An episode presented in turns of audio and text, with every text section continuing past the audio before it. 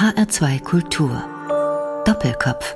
Heute am Tisch mit Judith Kunz, seit neun Jahren Domchordirektorin in Limburg. Gastgeber ist Andreas Bomber. Wir werden auf das zu sprechen kommen, was Sie dort tun, Frau Kunz, in Limburg. Ich überspitze gleich mal als Frau in der männerdominierten katholischen Kirche. Zunächst aber, da gab es in Berlin eine ehrgeizige Anwältin, die ihrem Kind die Mitgliedschaft im Staats- und Domchor ermöglichen wollte. Man muss wissen, der Staats- und Domchor ist ein Knabenchor und das Kind dieser Dame war ein Mädchen. Die Anwältin zog sogar vor Gericht gegen den ablehnenden Bescheid und sie bekam nicht recht. Davon haben Sie, Frau Kunz, sicher auch gehört. Das hat ja große Wellen geschlagen. Leider spricht man über die Musik, die Sie machen, über die Arbeit mit Chören, gerne, wenn solche Geschichten passieren und nicht, wenn tolle Musik gemacht wird. Wie war, wie ist Ihre Meinung zu diesem Fall? Meine Meinung zu diesem Fall ist, dass ich eigentlich das Urteil des Gerichts begrüße. Denn ich finde, der Knabenchor ist eine Art von Gattung, die wir eigentlich seit Jahrhunderten haben und pflegen. Und ich finde, um kulturelles Gut zu transportieren, sollte auch diese Gattung weiter existieren.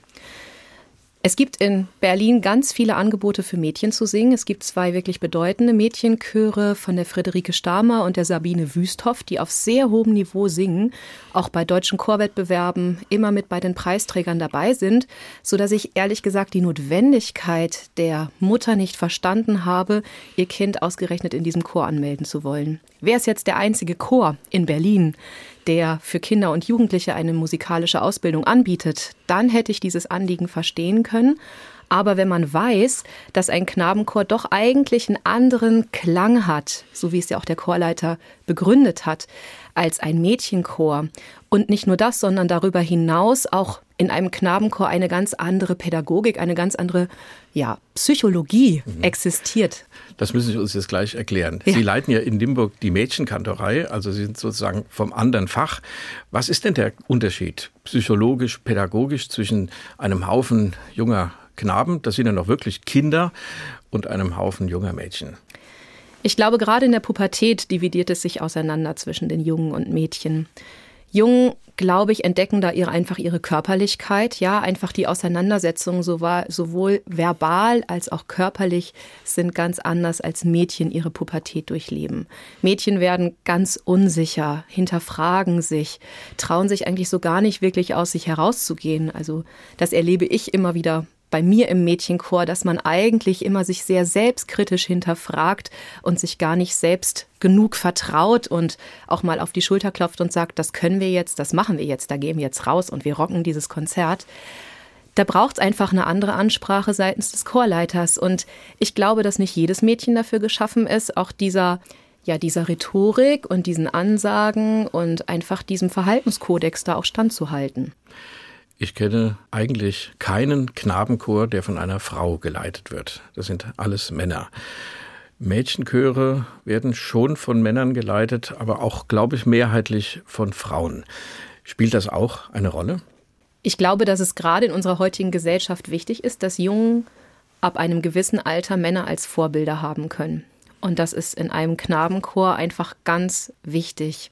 Knabenchor bedeutet auch, dass es natürlich eine Gemeinschaft ist, in der Hierarchien existieren, in denen man hineinwächst. Es ist einfach eine Ehre, wenn man irgendwann in den Stimmbruch kommt und dann endlich bei den Männerstimmen singen darf, weil damit natürlich neue, ja, Rechte, aber auch zum Teil neue Pflichten mit einherziehen.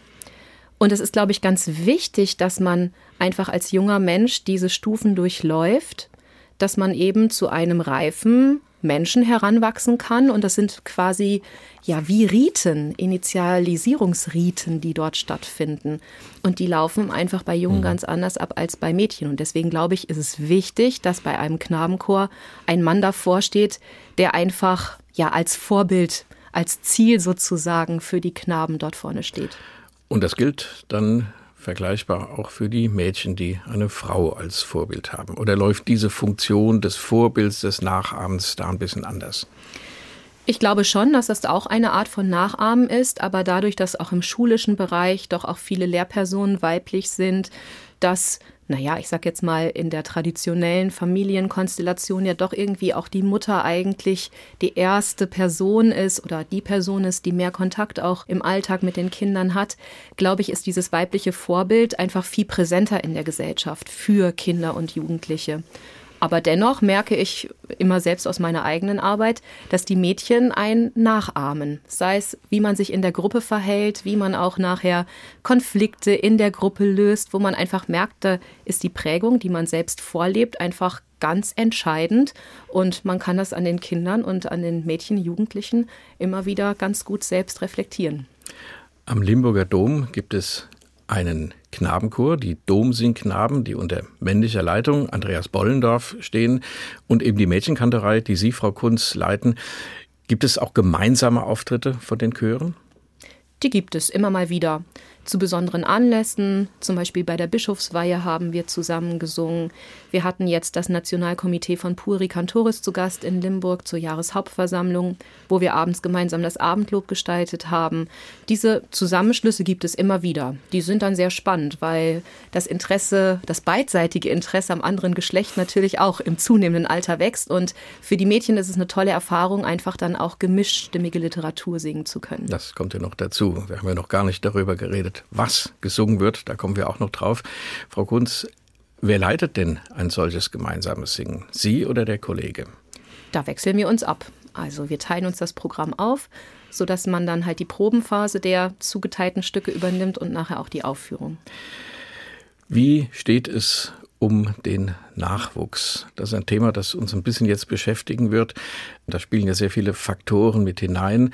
Aber fangen wir mal einfach beim Singen, beim Interesse an der Musik, die im Limburger Dom gemacht wird. Fangen wir da mal an. Gibt es Probleme? Sowohl bei den Domsingknaben als auch bei Ihnen in der Mädchenkanterei. Ich empfinde es so, dass das Singen in der Gesellschaft eigentlich immer mehr weiter in den Fokus rückt auch auf verschiedensten Ebenen wird ja immer mehr für Singen getan. Es gab dieses Projekt Jekis, jedem Kind seine Stimme, wo ausgebildete Gesangspädagogen in die Grundschulen gegangen sind, für das Singen geworben haben. Es gibt ganz viele Projekte, die auch wirklich vom Bund unterstützt werden. Kultur macht stark, Musik für alle, um einige zu nennen. Wir haben dadurch eigentlich schon einfach an Aufmerksamkeit gewonnen, weil man weiß, dass wir in Limburg da eine Stelle sind, wo man singen kann. Wir sind natürlich jetzt ein Chor mit kirchlichem Hintergrund. Das heißt, man muss natürlich auch eine gewisse Affinität zur Kirche haben. Denn wer bei uns mitsingt, da ist ganz klar, er gestaltet die katholische Sonntagsliturgie mit. Man bekommt bei uns natürlich eine sehr gute Ausbildung, weil den Kindern eine Stimmbildung, ja, ermöglicht wird, Einzelstimmbildung. Das heißt, jede Stimme wird wirklich individuell ausgebildet.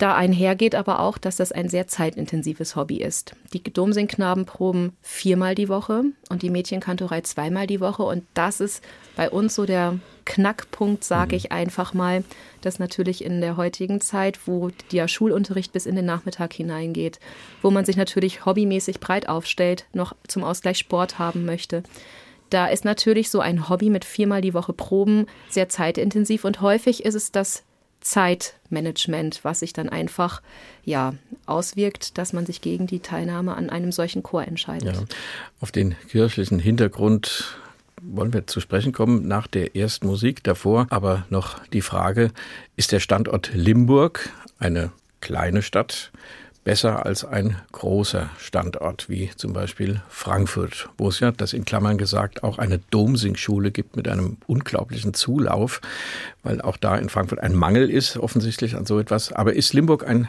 Standortvorteil für Ihre Arbeit? Limburg ist insofern ein Standortvorteil für mich, weil die Chormusik in Limburg eine ganz große Rolle spielt. Aus den Domsingknaben heraus haben sich ganz viele Ensembles ja gebildet. Männerchor-Ensembles, aber wiederum während der Internatszeit, äh, die Domsingknaben waren eine Zeit lang Internatsbetrieb, hat jeder Knabe, der in den Stimmbruch kam, hat eine Chorleiterausbildung absolviert. Das heißt, die Region ist geprägt von vielen Chorleitern, die ihren Ursprung bei den Limburger Domsingknaben haben, dadurch natürlich eine wirklich fundierte und gute chorische Ausbildung haben, was die ganze Chorlandschaft in Limburg zum Blühen gebracht hat. Und Limburg hat 36.000 Einwohner und es gibt annähernd zehn Kinderchöre. Ganz viele Männerchöre und auch Frauenchöre, weniger gemischte Chöre, aber all diese Männerchöre haben natürlich ihre eigene Nachwuchsarbeit aufgebaut. Und man kann sich vorstellen, dass wenn der Vater, der Opa bereits im Männerchor singt, dann gibt man sein Kind natürlich auch in diesen Verein so dass wir quasi schon um eine kleine Menge von Kindern von vielen Institutionen her mhm. kämpfen müssen. Ja. Und wer das für verknöchert hält, einen Männerchor zu hören, dem sei gesagt, die Erfahrung habe ich auch mehrfach gemacht, dass da das Feld sehr breit ist und dass da auch durchaus moderne Strukturen und ganz andere Literatur und andere auch Umgangs- und Auftrittsformen und Weisen praktiziert werden. Das ist erstaunlich, wenn man mal so in die Breite guckt. Sie haben, Frau Kunz, gesprochen von den Gruppen, die sich aus den Domsingknaben entwickeln und entwickelt haben. Da gibt es ja einige. Wir hören jetzt eine Kamerata Musiker Limburg unter Leitung des geschätzten Jan Schumacher. Wer ist das und was singen die? Jetzt für uns. Jan Schumacher ist ebenso ein ehemaliger Domsingknabe, der quasi ja aus seiner Knabenchorzeit heraus sich dann halt für ein Musikstudium, Chorleitungsstudium entschieden hat und man kann sagen, ein ja, sehr renommierter Chorleiter hier in Deutschland ist, in Frankfurt an der Universität, äh, Universitätsmusikdirektor mittlerweile ist, verschiedene Professuren und Lehraufträge auch schon hatte.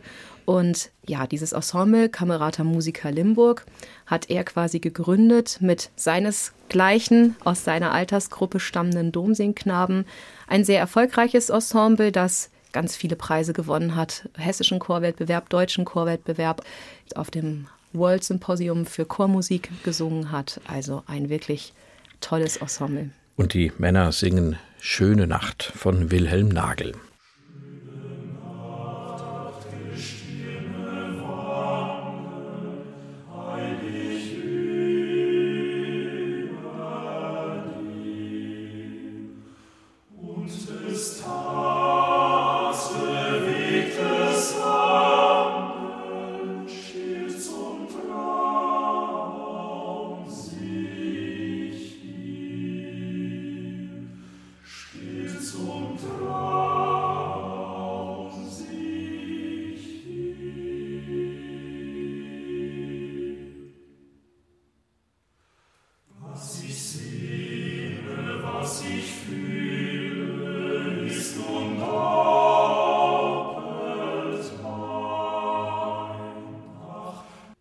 Schöne Nacht, ein Chorsatz von Wilhelm Nagel. Gesungen hat die Kamerata Musiker Limburg unter Leitung von Jan Schumacher mitgebracht. Hat Judith Kunz, die Domchordirektorin in Limburg am Limburger Dom. Sie leiten dort den Domchor und die Mädchenkantorei. Wir haben über den Nachwuchs gesprochen, über das, was sie tun, über den Unterschied von Knaben und Mädchenchören. Und jetzt kommt ein ganz schwieriges Thema, nämlich die Nachwuchssituation hat sicher auch damit zu tun, dass es die Eltern sind, die entscheiden, ob ihre Kinder in einen solchen Chor gehen oder wenn sie selbst in den Domchor gehen wollen. Die Kirche, zumal die katholische, hat einen sehr schlechten Ruf im Augenblick. Stichwort Missbrauchsskandal. Nicht nur das, aber das ist das, was am meisten in die Öffentlichkeit gekommen ist und auch ich sag mal, das schwindende Vertrauen in diese Institution, die schwindende Autorität, zu Recht schwindende Autorität, kann man glaube ich sagen, weil hier doch sehr viel auch vertuscht und schön geredet wurde. Wie erleben Sie das in Ihrer Arbeit im Umgang nicht mit den Kindern, sondern mit den Eltern, mit denen Sie im Kontakt sind? Wie ist deren Verhältnis zur Sache Kirche? Ich glaube, die Eltern trennen da tatsächlich zum einen den politischen Kontext Kirche, was passiert ist, und das, was wir tun, unsere Arbeit. Und ich glaube, für Eltern ist es ganz wichtig, selbst mitzuerleben, wo ihre Kinder sich denn aufgehoben fühlen, beziehungsweise wo gebe ich denn mein Kind hin. Da bekommen wir immer wieder die glückliche und gute Rückmeldung, dass ja die Kinder sich sehr wohlfühlen bei uns, dass man sehr schätzt, wie orientiert am Kind wir arbeiten, dass wir die Kinder im Blick haben, dass wir nicht nur auf die Leistung schauen, sondern auf das gesamte Kind, was es denn gerade so beschäftigt, bewegt, wie sind die einzelnen Entwicklungsphasen, sowohl von meiner Seite aus als auch von den Stimmbildnerinnen und den beiden Damen, die den Vorchorbereich und die Domsingzwerge machen. Und es ist eine sehr familiäre Atmosphäre, gerade eben auch, weil es sehr klein und überschaubar ist, weil man sich auch immer begegnet, immer im Austausch ist, so dass ich von der Seite, also jetzt in meinem Bereich eigentlich gar nicht so sehr mitbekomme, dass dieser Skandal uns irgendwie beeinträchtigt, sondern ganz im Gegenteil, dass wir an der Stelle auch wirklich ein positives Beispiel mhm. sind, wo man sagen kann, es gibt auch anderes in der katholischen Kirche. Sie haben die große Zahl von Chören genannt in der Region, aber der Kirchenchor oder der an der Kirche angesiedelte Chor muss sich ja doch auch in etwas unterscheiden von einem in Anführungszeichen normalen Vereinschor, die wir gar nicht schlecht reden wollen, sondern das hat alles einen Wert und ja, Wert. Das ist eine Werteerziehung. Sie haben vorhin auch gesagt, die singen vor allem im Gottesdienst. Also da geht es um den christlichen Glauben und auch darum, wie die Institution mit diesem christlichen Glauben und diesen Werten selbst ja umgeht. Gibt es da Verunsicherung bei Ihrer, soll ich sagen, Klientel, also bei den Menschen, mit denen Sie zu tun haben? Sie, Sie haben ja nicht nur kirchennahe Eltern, sondern sicher auch Eltern, die der Sache ferner stehen oder sich von ihr abgewendet haben. Sicherlich, also wenn man in Gespräch mit den Eltern ist, diskutiert man natürlich auch darüber. Aber es ist tatsächlich so, dass man das wirklich gut voneinander trennen kann, weil wirklich gesehen wird, das Domkapitel steht wirklich sehr hinter der Dommusik, fördert und unterstützt das. Wir haben ein sehr großes Budget zur Verfügung. Immerhin, ich bin als hauptamtliche Kirchenmusikerin angestellt. Wir können Stimmbildungspersonal, Fachpersonal einstellen und können das als kostenlose Ausbildung, das war schon immer so, den Kindern weitergeben. Und da ist Kirche, da liegt Kirche ganz viel dran, da wirklich gut in diese Kinder- und Jugendarbeit zu investieren. Wir wirken diesen ganzen Zweifeln auch entgegen. Die Kirche ist ja schon auf dem Weg, dass es viele Präventionsmaßnahmen gibt. Jede kirchliche Institution, die mit Kindern und Jugendlichen sich beschäftigt, ist dazu angehalten oder verpflichtet sogar, ein institutionelles Schutzkonzept zu entwickeln. Das heißt, das Personal wird einerseits geschult, es gibt Präventionsschulungen, dass man einfach einen Blick, eine Wahrnehmung, ja eine Sinnesschärfung hervorbringt, um ja diesem sexuellen Missbrauch vorzuwirken. Es gibt Programme beziehungsweise Gespräche mit Eltern aber auch den Kindern, wo man dieses Thema zur Sprache bringt, wo gefragt wird, wo fühlt ihr euch denn unwohl oder wo gibt es denn mhm. Situationen, wo ihr sagt, das ist jetzt eine Situation, in der fühle ich mich als Kind irgendwie. Da geht es also nicht um sexuellen Missbrauch, sondern Nein. um auch weitere, genau. weitergehende Missbräuche ja. oder wie soll man sagen, ähm, Einflüsse, die den Kindern ja. vielleicht nicht gefallen, vielleicht so im Bereich der Chemie zwischen den Menschen, zwischen Chorleiter genau. und Kindern. Mhm. Genau, also das ist ähm, weit über das Sexuelle über diesen sexuellen Missbrauch hinaus. Also wo werde ich eigentlich in meiner Persönlichkeit bedrängt oder wo ja, ist eigentlich eine Persönlichkeitsgrenze überschritten? All das wird in diesem institutionellen Schutzkonzept quasi erfasst. Den Kindern wird dann auch eben an die Hand gegeben, wie man sich verhalten kann. Den Kindern und Jugendlichen wird dann eine auch Ansprechpersonen genannt, eine mhm. neutrale Ansprechperson, so sieht es das Konzept vor, an die man sich dann wenden kann, so dass man schon genau hinschauen will. Ja, auch wie sind die räumlichen Situationen? Man hat natürlich in dieser Stimmbildungssituation diese eins zu eins Situation, Lehrer, Lehrerin mit Schüler, Schülerin. Wie wirkt man dem entgegen? Wie werden Räume eingerichtet? Also einige ja, Dommusiken, ich kenne es aus Hildesheim, die haben neu gebaut und das Stimmbildungszimmer völlig verglast, was man zwar mit einem Vorhang auch schon ein wenig wieder auch verdecken kann, dass sich der Schüler jetzt auch nicht dauerhaft beobachtet fühlt. Aber das sind alles Überlegungen und ja, Aufmerksamkeiten und äh, Blickrichtungen, wo wir jetzt ganz genau hinschauen ja. und auch wirklich dem entgegenwirken. Und das stärkt natürlich auch wiederum das Vertrauen der Eltern in diese Arbeit. Ich denke mal, dass auch das katholisch geprägte Limburg, vielleicht vergleichbar mit dem katholisch geprägten Fulda, wo es ja auch eine große Domchorarbeit gibt, den Jugendkathedralchor mit Franz-Peter Huber und darüber hinaus, dass es in Limburg auch der christliche Glauben in der Gesellschaft zurückgeht dass es andere Konfessionen, andere Religionen gibt. Frage, Frau Kunz, nehmen Sie evangelische, jüdische, muslimische Kinder auf, wenn sie sich denn anbieten, melden und sich dafür interessieren? Und worin könnte dann eine Werteerziehung, die jetzt über das Menschliche direkt hinausgeht, worin könnte das bestehen? Bei uns kann jedes Kind mitsingen. Wir haben tatsächlich ja schon die verschiedensten Religionen bei uns im Chor gehabt, auch Ungetaufte.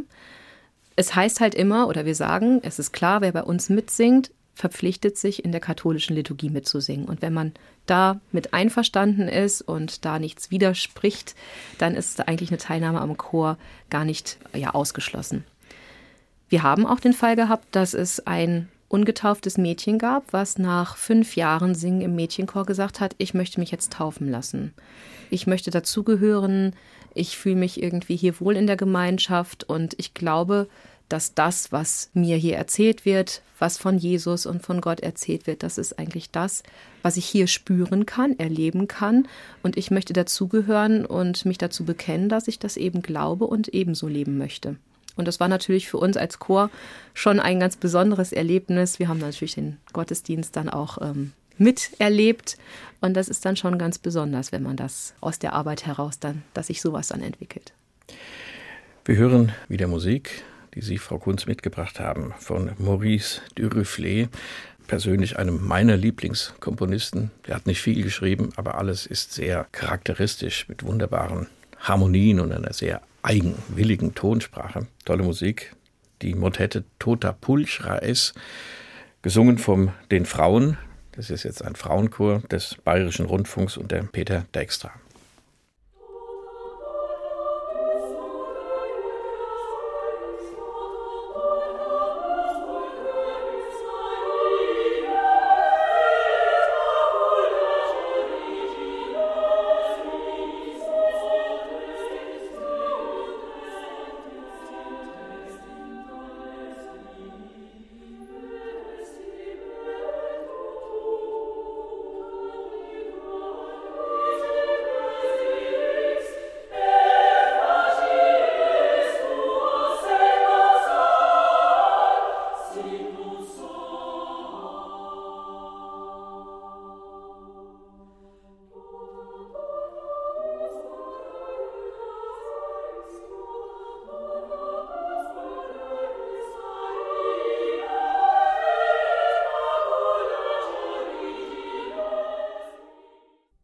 Doppelkopf in H2 Kultur mit Musik von Maurice Duruflé, einem Komponisten und Organisten aus Paris.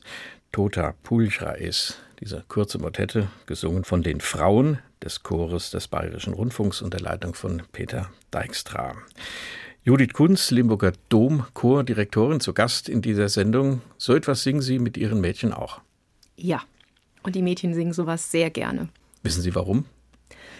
Hier würden die sagen, die Melodieführung ist schön. Der Sopran 2 würde sagen, hier haben wir endlich auch mal Melodielinien, die wir schön singen können. Es ist eine Komposition, die wirklich keine Bearbeitung ist, sondern wirklich auch für Frauenchor geschrieben ist, was man dann auch irgendwie merkt. Und man kann einfach ganz viel dran zeigen. Dynamik, Agogik, Intonationssicherheit. Ja, sodass die Mädchen dieses Stück wirklich sehr, sehr gerne singen. Weil Sie die Frauenchorliteratur ansprechen, Frauenchor ist eine relativ junge Gattung innerhalb des Chorwesens, also Männerchöre, die gibt es seit dem Anfang des 19. Jahrhunderts, gemischte Chöre auch, aber Frauenchöre, das ist etwas Seltenes. Gibt es da genug zu singen? Sie haben das Thema Bearbeitung angesprochen. Leider ist das Repertoire nicht so groß, gerade was jetzt die ja, früheren Epochen angeht. Es gibt sehr viel zeitgenössische Chormusik, es gibt viele, gerade skandinavische Komponisten, die für Frauenchor schreiben. Aber für Mädchenchor, auch im romantischen Bereich, ist es eher dünn. Also Reinberger hat für Mädchenchor geschrieben, Mendelssohn. Ich finde es immer schwierig, die Brahms-Stücke mit Mädchenchor zu singen, weil die doch im Alt einfach reife Frauenstimmen brauchen, ebenso wie Verdi. Was noch nicht gehoben ist, manche Schätze sind sicherlich in Venedig noch verborgen, in den sogenannten Ospedale, also in den Waisenhäusern, wo eben Mädchen aufgenommen wurden, gab es viele Frauenchöre, Mädchenchöre und zum Beispiel jemand wie Vivaldi hat für diese Ospedale geschrieben, aber leider ist da sehr, sehr wenig verlegt. Also da gibt es sicherlich noch einiges, was irgendwo verborgen schlummert in irgendwelchen Archiven.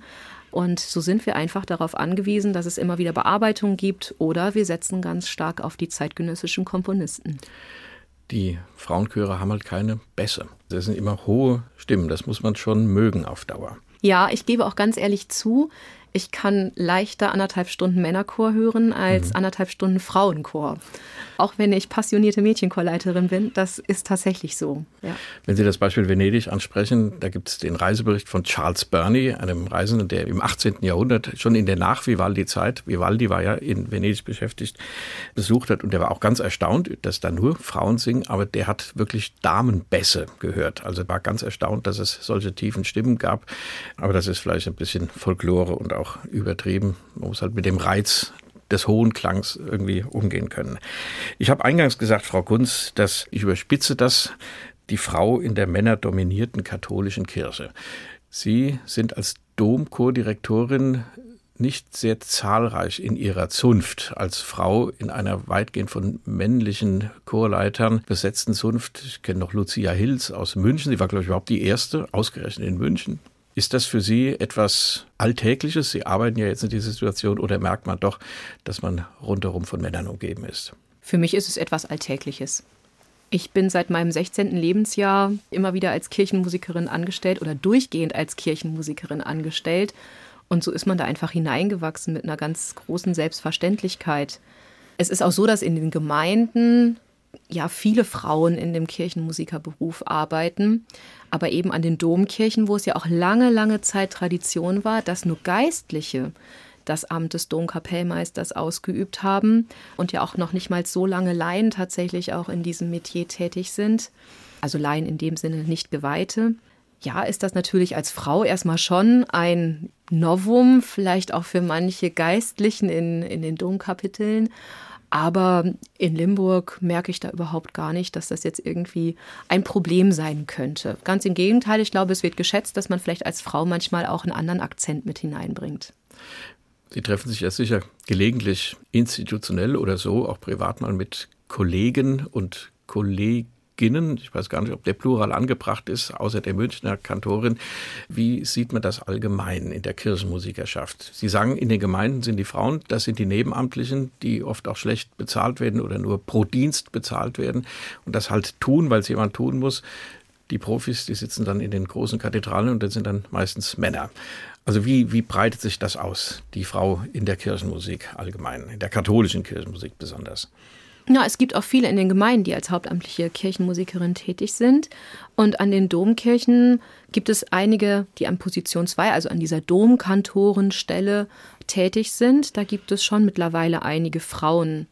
Ein Grund, warum das so ist, das ist eine gute Frage. Also jedem stehen natürlich diese Stellenausschreibungen zur Verfügung. Man bewirbt sich auch. Ich glaube, dass sich da schon einiges ändert und auch zukünftig ändern wird. Es ist natürlich so, als Frau, je nachdem wie Familienplanung steht und alles, überlegt man sich tatsächlich, ob man sich auf so eine große Stelle bewirbt. Man muss natürlich auch irgendwie einen Erfahrungsschatz vorweisen können. Das heißt, entweder in einer großen Kirchenmusikerstelle innerhalb einer Gemeinde tätig gewesen sein oder vielleicht sogar auch als Domkantorin gewirkt haben an einer anderen Domkirche.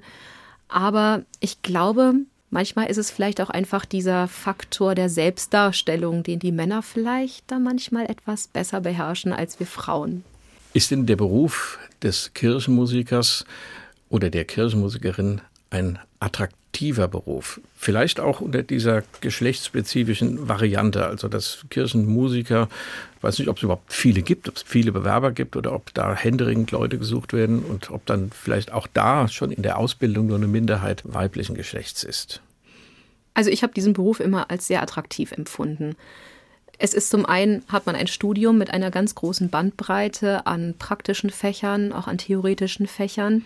Man kann sich dann nachher spezialisieren. Ich habe mich mehr auf die Chorleitung als auf die Orgel spezialisiert. Als Musiker eine Festanstellung zu haben, das ist natürlich in Deutschland, ja, in Deutschland leben wir ja als Musiker noch sehr gut im Gegensatz ja. zu anderen Ländern. Aber das darf man auch nicht unterschätzen. Ich glaube, das, was einen Kirchenmusiker vielleicht oder einen, der Kirchenmusik studiert hat, davon abhalten könnte, in diesen Dienst der katholischen Kirche einzutreten, sind sicherlich die Arbeitszeiten. Es sind Wochenenddienste, es geht jedes Wochenende drauf, gerade für die Gemeindemusiker. Es sind die Feiertage, Weihnachten, Ostern, die verlängerten Wochenenden, dann Christi Himmelfahrt, Frohen Leichnam, Pfingsten, wo man ständig im Dienst ist. Der Chorprobenalltag sieht so aus, dass er am späten Nachmittag beginnt, bis in den Abend hineingeht.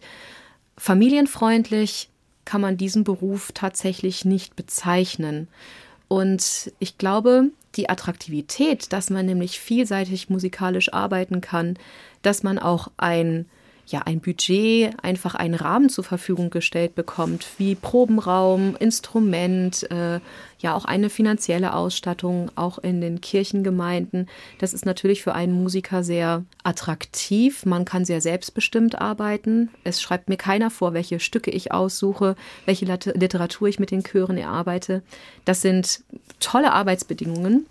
Aber wie gesagt, diese ganzen anderen Rahmenbedingungen, auch gerade bei der katholischen Kirche, die Sache, dass man eben katholisch verheiratet sein muss, dass ich man. wollte gerade sagen, die private Lebensführung, wenn ihre Ehe scheitert, und das kann ja passieren und passiert ja. heute auch häufig, dann ist man seinen Job los.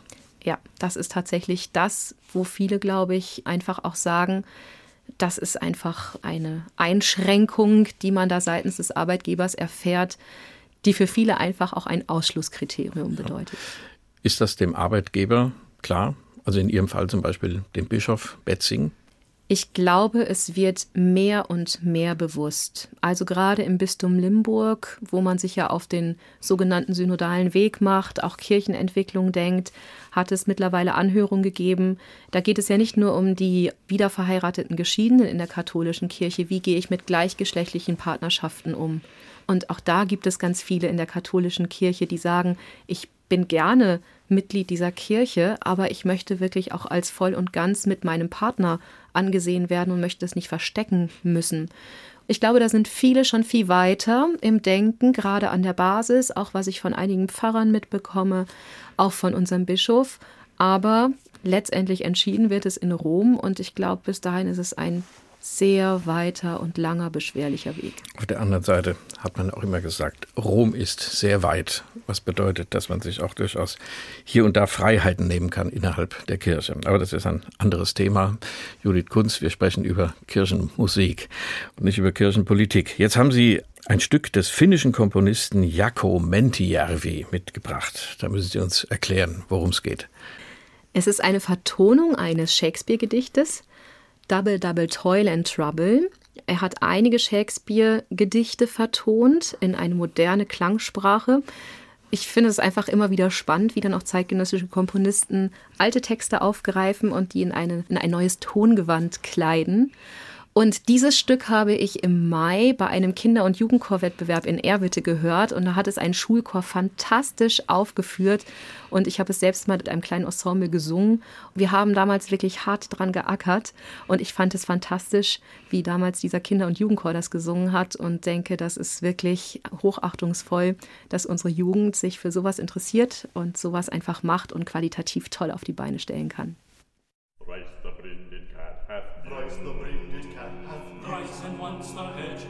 monster, monster, and take one. The Christ, tis time, tis time.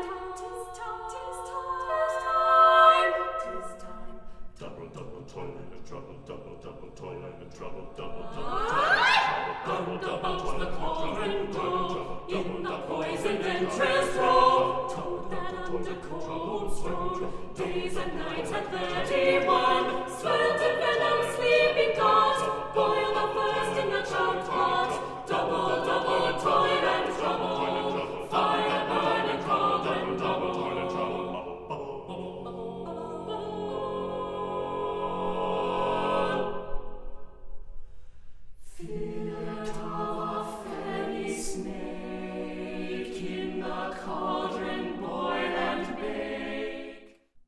Double, Double, Toil and Trouble.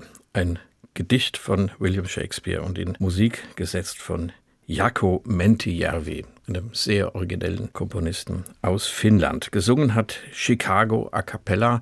Judith Kunz, Domchordirektorin in Limburg, hat es gewünscht, mitgebracht in die Sendung Doppelkopf in H2 Kultur. Wenn man diese Musik hört und so ein bisschen verfolgt, was Land auf, Land ab von Chören gesungen wird. Da tut sich eine große Breite im Augenblick auf. Auf der einen Seite das, was ich mal Kunstmusik nennen will, dann so eine, soll man sagen, Ereignismusik, die also sehr schwer ist, wo man sich vielleicht auch bewegen kann dazu und allerlei dazu machen kann. Und auf der anderen Seite eine riesige Menge an Popmusik, an populärer Musik, die sich vielleicht an der Produktion der Profis orientiert, Lieder, die von Popstars gesungen werden. Wo verorten Sie da den Ihren Chor, also vor allem Ihre Mädchenkantorei im Limburger Dom, die auch dem Geistlichen verhaftet ist? Wie weit geht die Bandbreite in Ihrem Bereich? Wir sind schon auf diesem klassischen Chormusikbereich ich will nicht sagen beschränkt, aber doch konzentriert, sagen wir es mal so.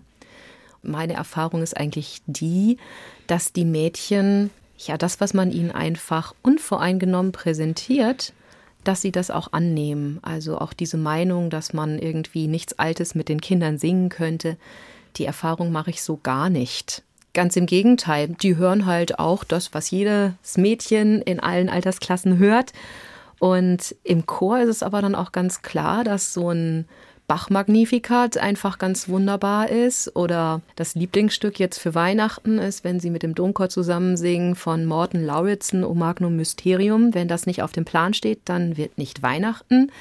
Das ist so das stille Nacht für die jüngere Generation ja. sozusagen. Ja. genau, genau, genau. Was fürs Herz. Ne? Ich habe mal gefragt, wollt ihr, irgendwann kamen die Mädchen und sagten, wir wollen auch mal was Weltliches singen. Und ich sah mich schon irgendwie in der Popkiste kramen oder irgendwie in Arrangements kramen von Hits, die man im Radio hört. Und dann sagten die, nee, nee, wir wollen sowas singen wie die Lorelei oder in einem kühlen Grunde. Das, was die Männerchöre auch immer singen. Wir wollen auch irgendwie mal sowas einfach aus dem Stehgreif singen können. Und wo ich mir dachte, ja, man kann auch Musikgeschmack erweitern ich will gar nicht sagen, irgendwie beeinflussen, sondern einfach erweitern und einfach den Horizont öffnen und natürlich auch eine Qualitätsschulung vornehmen. Mhm. Es ist ganz klar, nicht jedes moderne Stück, was wir singen oder auch nicht das, was komponiert wird und was wir einfach manchmal auch singen müssen, äh, finden die Mädchen irgendwie toll und schön. Und in den meisten Fällen muss ich ihnen dann recht geben, dass es dann halt an der kompositorischen Qualität halt irgendwie scheitert, dass der Text nicht gut ist. Ein ganz wichtiges Kriterium für Kinder und Jugendliche dass es gute Texte hat. Also wenn wir uns mit religiöser Musik, geistlicher Musik auseinandersetzen, dann muss einfach der Inhalt auch stimmen, ja. Das heißt, man braucht nicht irgendwie eine verkindlichte Sprache, die nur noch in Blumen und Bildern spricht, sondern man kann auch Kindern und Jugendlichen etwas zumuten und das dann einfach aufbereiten, besprechen. Das gehört zur Probenarbeit genauso dazu wie Töne erlernen. Was sollen denn die Gemeinden singen? Neuere Lieder oder die schönen alten Hymnen? Ich verkläre das etwas. Es gibt auch mäßige Lieder im Gesangbuch. Alles, wenn der Text stimmt. Also mit vielen Hymnen, die so, ich sag jetzt mal, gerade so aus der Zeit des Dreißigjährigen Krieges oder auch aus der Romantik stammen, da ist schon eine Bildsprache drin, die dem heutigen Christen oder so wie man auch auf Glauben schaut, unbekannt ist und fremd ist und wo einem so manches Wort wirklich nur irgendwie seltsam über die Lippen geht. Es gibt aber auch wiederum andere Lieder, wer nur den lieben Gott lässt walten zum Beispiel. Das ist einfach so ein zeitloses, schönes Lied, wo sich, glaube ich, jeder in irgendeiner Choralzeile wiederfinden kann. Und ähnlich ist es auch mit ja modernen Kirchenliedern. Wenn die Texte gut sind und auch die Melodiequalität gut ist, dann singen wir sehr gerne neue geistliche Lieder. Aber leider ist das häufig der Fall, dass das eben beides nicht stimmig ist. Und das merken die Kinder. Und die Lieder müssen leicht zu lernen sein denke ich. Eine Gemeinde muss ein Lied einmal hören und dann singen können. Also viel üben mit Rhythmen und Harmonien. Das ist, glaube ich, ein bisschen schwierig. Aber das ist ein anderes Thema. Ich möchte noch zum Schluss unseres Gesprächs, Frau Kunz, kurz auf Ihre Verbandstätigkeit zu sprechen kommen. Es gibt einen Kinder- und Jugendchorverband, der heißt Pueri Cantores. Zu Deutsch würde man sagen Sängerknaben. Da sind Sie Präsidentin seit September 2019 als Leiterin einer Mädchenkantorei. Wenn das jetzt Knaben heißt, ist das ein Verband, der wirklich alle Kinder- und Jugendchöre umfasst? Ja, er umfasst weltweit alle katholischen Kinder- und Jugendchöre, die sich diesem Verband angeschlossen haben. Gegründet wurde er nach dem Zweiten Weltkrieg in Frankreich von einem Ordensbruder, Abbé Maillet. Die Idee damals war, dass man über alle Grenzen hinaus über die Musik Kinder und Jugendliche miteinander verbindet.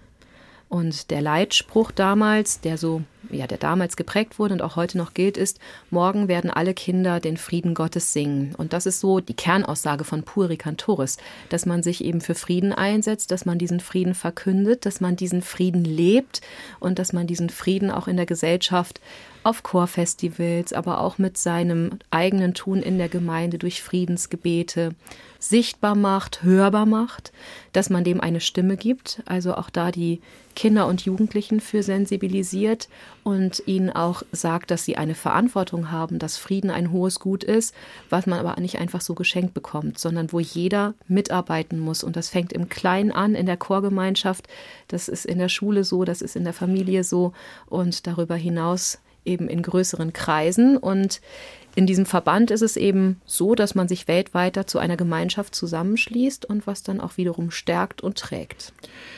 Ich habe mal Zahlen nachgeschlagen. Wir sind in Deutschland 488 kirchliche Kinder- und Jugendchöre und dann gibt es noch 25 Nationalverbände weltweit. Also wirklich ein großes Netzwerk. Wie hoch muss da die Frustrationsschwelle sein, wenn man täglich Fernsehen guckt, die Nachrichten oder auch Krimis, Mord und Totschlag und merkt, dass die Menschheit sich vom Frieden trotz des guten Willens und des guten Tuns immer weiter zu entfernen scheint. Das ist natürlich eine große Diskrepanz, die man tatsächlich, ja, ich glaube, es geht jedem so, nur schwer nachvollziehen und auch aushalten kann. Ich finde aber, dass unsere Berichterstattung manchmal auch einfach betont nur darauf den Fokus legt. Ich würde mir einfach wünschen, dass mindestens genauso viele gute Nachrichten auch mal über den Sender gehen und auch in Bildern gezeigt werden, weil ich glaube, dass sich jetzt eine Generation auf den Weg gemacht hat, nicht nur in Bezug auf Klimawandel, sondern das merke ich schon jetzt auch in der Arbeit mit den Kindern und Jugendlichen, dass da jetzt eine neue Generation heranwächst, die ganz anders unterwegs ist. Und das macht eigentlich dann doch wieder Hoffnung, weil man sieht, dass da ein großes Bestreben ist, dass da Leute ihre Stimme erheben, auch wieder politisch aktiv und interessiert werden, so dass dann doch wieder so ein Hoffnungsfunke mhm. aufkommt. Man könnte also auch mal einen Bericht vom Puricatoris-Treffen senden und sehen, wie viele tausend junge Menschen da ganz friedlich miteinander etwas Vernünftiges tun, nämlich miteinander singen und sich des Friedens bewusst werden. Vielen Dank, Judith Kunz, für den Besuch im Studio in Doppelkopf in H2 Kultur. Sie haben eine letzte Musik mitgebracht, da müssen Sie auch was zu sagen. Messiah, a Soulful Celebration. Messiah ist ein Oratorium von Georg Friedrich Händel und das kommt da, glaube ich, auch vor, jedenfalls in einzelnen Ausschnitten. Ja, A Soulful Celebration ist eine Produktion, die in den 90er Jahren 1992 entstanden ist. Und zwar haben renommierte Musiker den Messias von Händel als Grundlage genommen, aber daraus natürlich dann jeweils in ihren eigenen Stilen dieses Material umgewandelt. Und was mich so sehr an dieser Aufnahme fasziniert, ist, dass in dieser Barockmusik einfach schon alles angelegt ist. An Rhythmus und an Möglichkeiten, an Harmonien, an Ausdruck. Und das, finde ich, äh, macht diese CD einfach absolut deutlich und es macht einfach wahnsinnig Laune, das zu hören. Und hier ist jetzt der Beitrag von Stevie Wonder und den Take Six. Judith Kunz, Domchordirektorin aus Limburg, zu Gast in Doppelkopf in H2 Kultur. Gastgeber war Andreas Bomber. Vielen Dank fürs Zuhören. Oh, thou that tellest good tidings to Zion,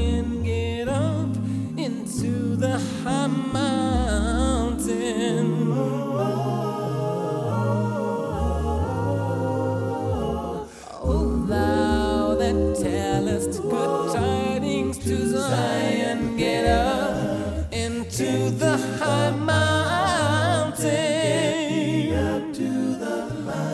Oh, thou that tellest good tidings to Jerusalem.